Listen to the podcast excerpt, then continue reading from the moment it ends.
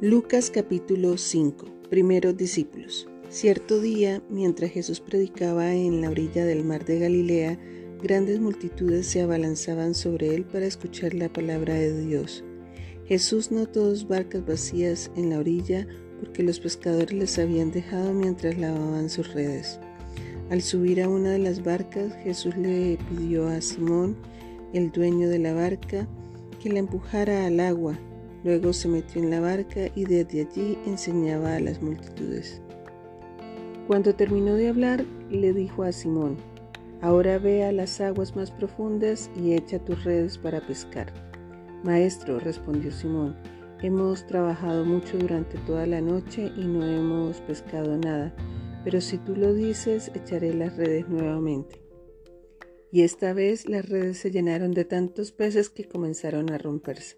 Un grito de auxilio atrajo a los compañeros de la otra barca y pronto las dos barcas estaban llenas de peces y a punto de hundirse.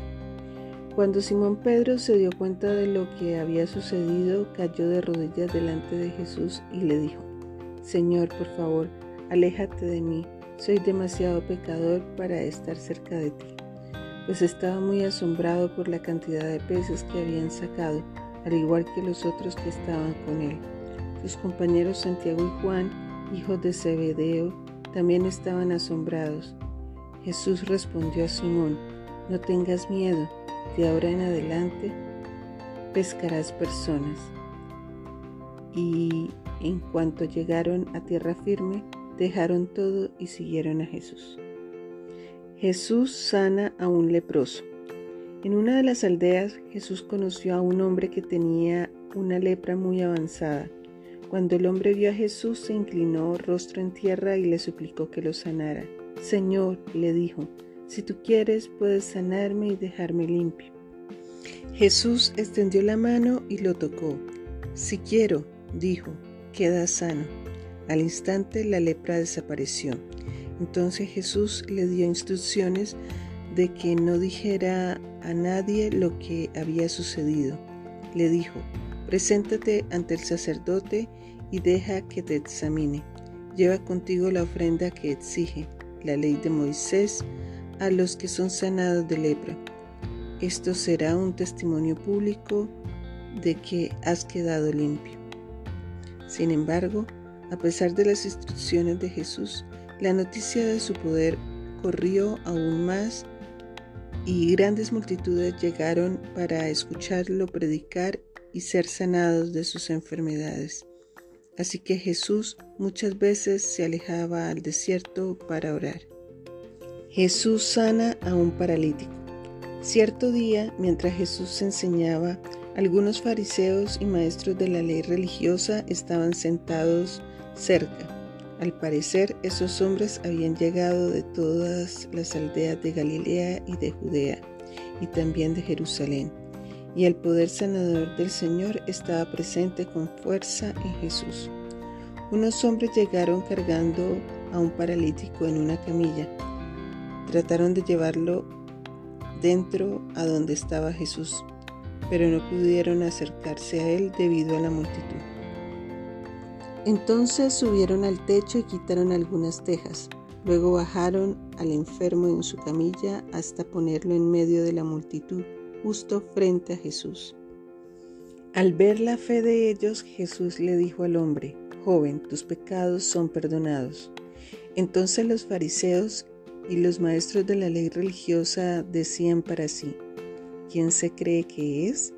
Es una blasfemia, solo Dios puede perdonar pecados. Jesús supo lo que pensaban, así que les preguntó, ¿por qué cuestionan eso en su corazón? ¿Qué es más fácil decir, tus pecados son perdonados o ponte de pie y camina? Así que les demostraré que el Hijo del Hombre tiene autoridad en la tierra para perdonar pecados. Entonces Jesús miró al paralítico y dijo, Ponte de pie, toma tu camilla y vete a tu casa. Al instante, delante de todos, el hombre se levantó de un salto, tomó su camilla y se fue a su casa alabando a Dios.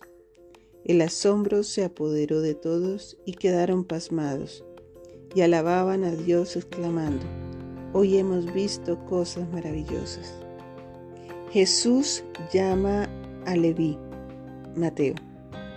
Tiempo después, al salir de la ciudad, Jesús vio a un cobrador de impuestos llamado Leví sentado en su cabina de cobrador.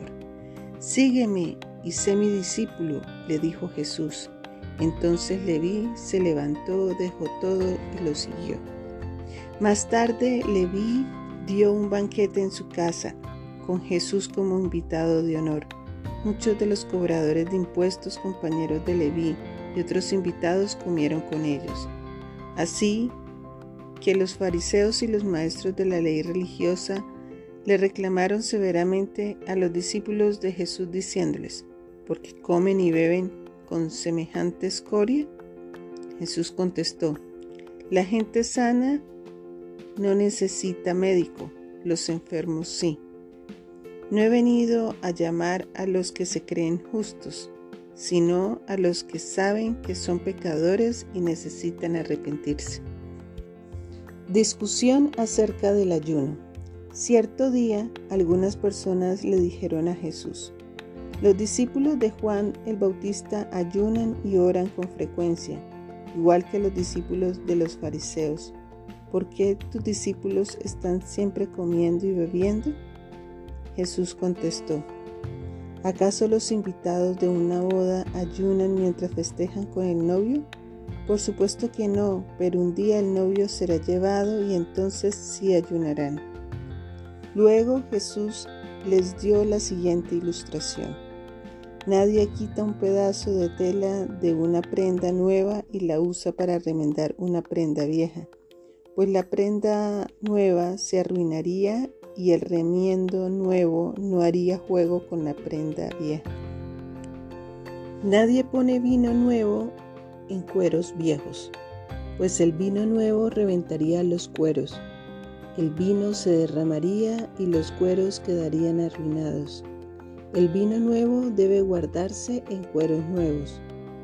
Ni nadie que prueba el vino añejo parece querer el vino nuevo, pues dicen, el añejo es mejor.